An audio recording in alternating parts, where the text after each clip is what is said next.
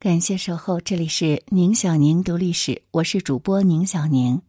今天的节目，我们一起来关注的是胡适与张爱玲的一段忘年交。文章来源群学书院。二十世纪五十年代的一天，在美国，已经年过花甲的胡适到张爱玲的寓所来看他。此时的张爱玲还在难民营落脚，胡适的到来。让他的心绪有些复杂。离别时，张爱玲写下了这段话：“我送到大门外，在台阶上站着说话。天冷，风大，隔着条街从贺真江上吹来。世之先生望着街角露出的一角空荡的灰色河面，河上有雾，不知道怎么笑眯眯的，老是望着，看怔住了。”张爱玲对胡适的感情是难以言说的，就像这段暧昧的文字，深深隐藏着若即若离、想要靠近却又无法接近的怅惘。张爱玲对胡适并不陌生。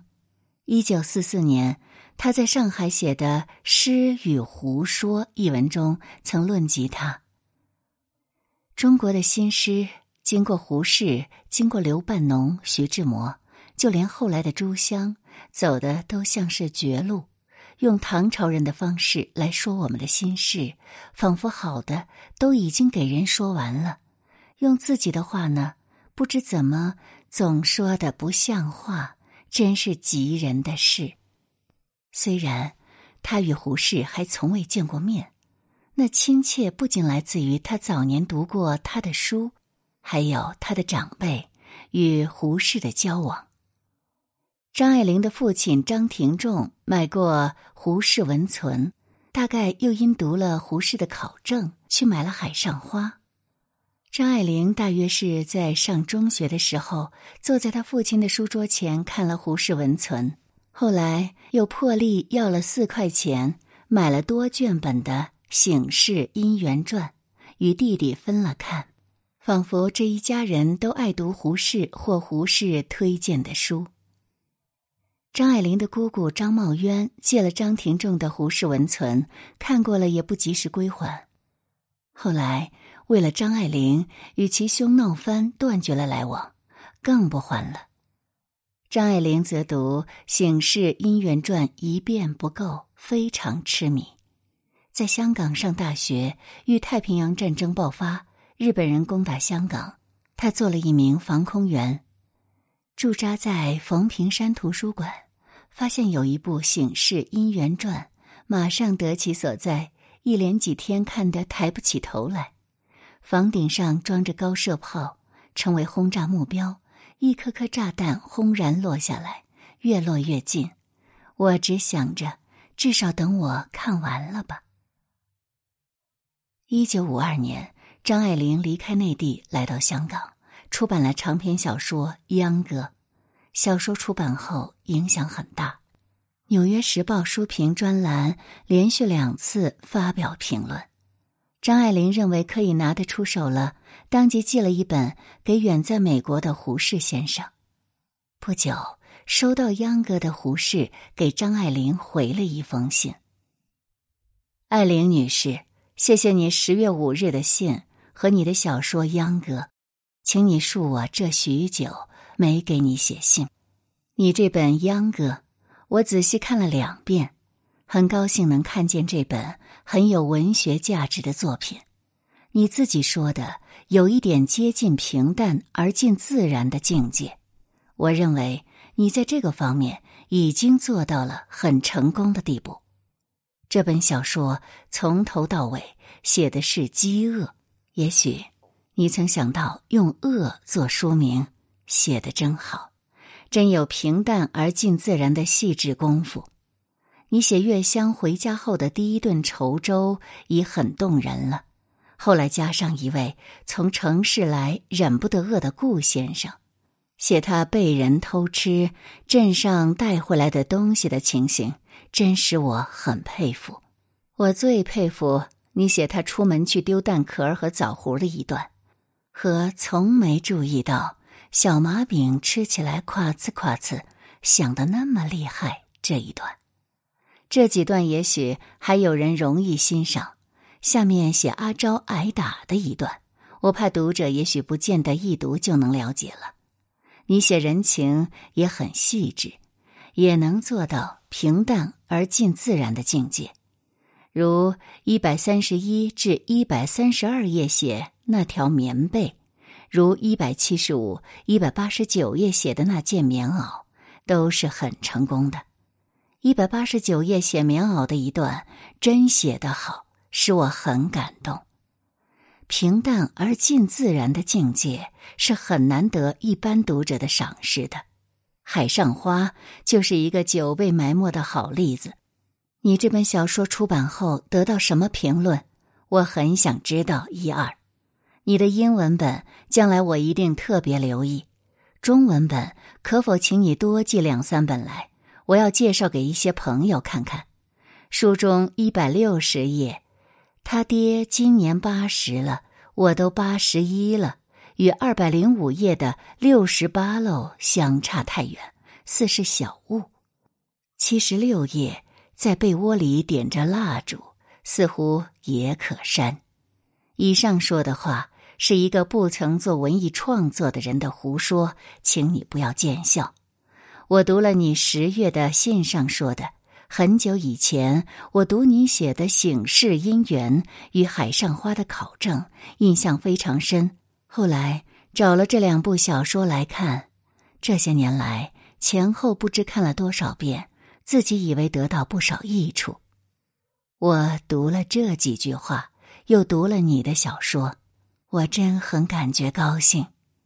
如果我提倡这两部小说的效果，单指产生了你这一本秧歌。我也应该十分满意了。你在这本小说之前还写了些什么书？如方便时，我很想看看。匆匆敬祝平安，胡适敬上，一九五五一月二十五。看到胡适的回信，张爱玲又吃惊又兴奋，很快给胡适回了一封信，几番书信来往。张爱玲与胡适之间又多了一份亲近。其实，张爱玲想去美国，只是一直没有机会。一九五三年，美国颁布了难民法令，这让张爱玲看到了希望。张爱玲向美国方面提出了入境申请，并且由美国驻港领事馆新闻处负责人麦卡锡做入境担保人。张爱玲就在这段时间与胡适频频通信，为自己去美国铺路。一九五五年秋天，张爱玲如愿以偿的到达美国，刚刚安顿下来，便和好朋友严英一同去见胡适。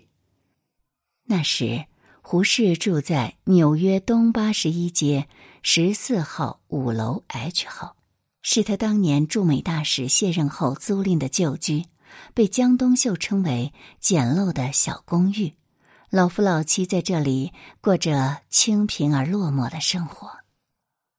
张爱玲在生人面前一向萧索，纵然心有千言万语，表面上却一片冷淡。和胡适大师面对面坐着，不免有些尴尬。倒是严英显得活泼些，胡适和江冬秀都很喜欢严英。江冬秀一个劲儿的问：“你是哪里人？老家在哪里？”也许怕张爱玲坐着受冷落，江冬秀给他们端来两杯茶。这次见面，张爱玲和严英略略坐了一会儿，和胡适并没有多少交流。张爱玲不知道，其实此时胡适在美国异常艰难，基本上是门前冷落鞍马稀。胡适和江冬秀都已是六十多岁的老人，在异国他乡，没有亲朋走动，又没有儿孙在身边，这是胡适一生最暗淡的岁月。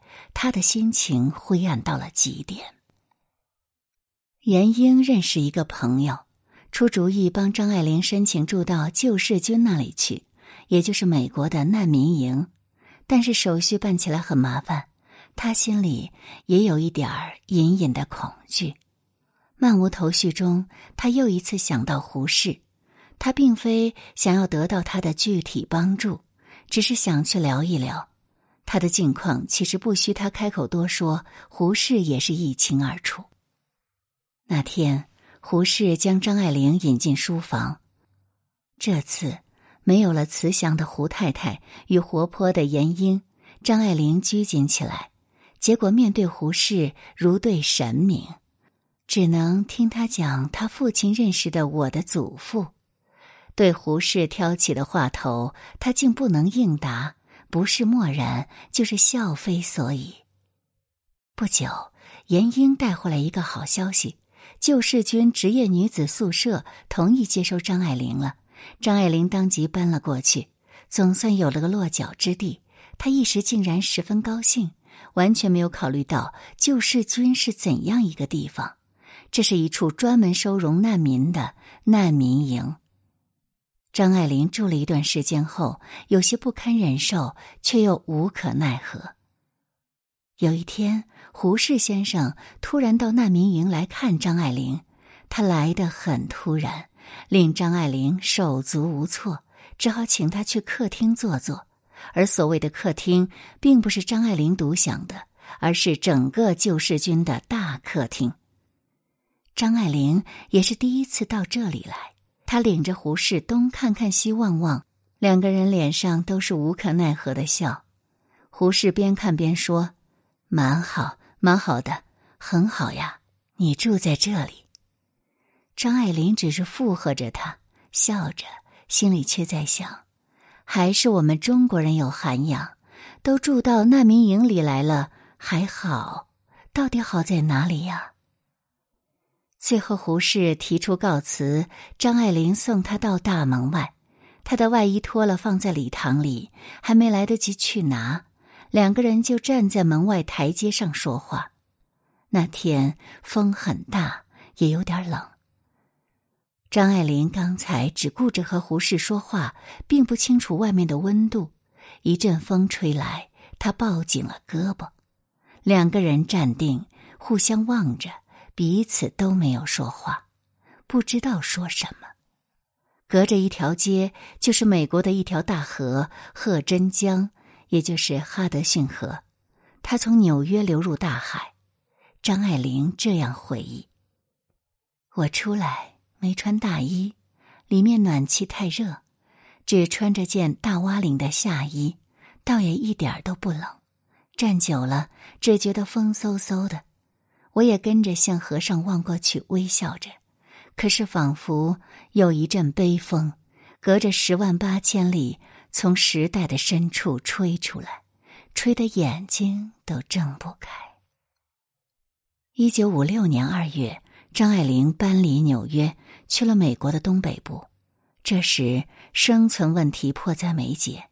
多次碰壁的结果是，她决定不再求职，而是仿效美国一些作家，向写作文艺营之类的文艺组织寻求帮助。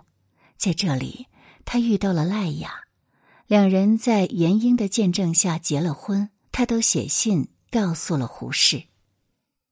一九五八年。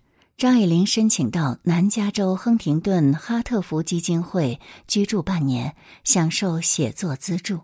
这其实也是一处文艺营，需要有人担保。张爱玲写信请求胡适作保，胡适很快同意了。这一年的四月，胡适决定返回台北。一九六二年，在中研院第五次院士会议上发表演讲时，胡适心脏病突发。骤然辞世。张爱玲后来说：“不记得什么时候读到胡适返台的消息，又隔了好些时，看到噩耗，只往往的，是因为本来已经是历史上的人物吗？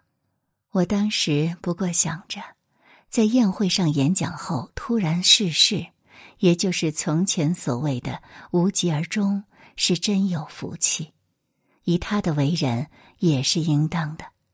直到去年，我想《一海上花》，早几年不但可以请世之先生帮忙介绍，而且我想他会感到高兴的。这才真正觉得世之先生不在了，往往一想起来，眼睛背后一阵热，眼泪也流不出来。一部《海上花》，从张爱玲认识胡适的那天起，直到胡适去世，始终是他握在手里、惦在心里。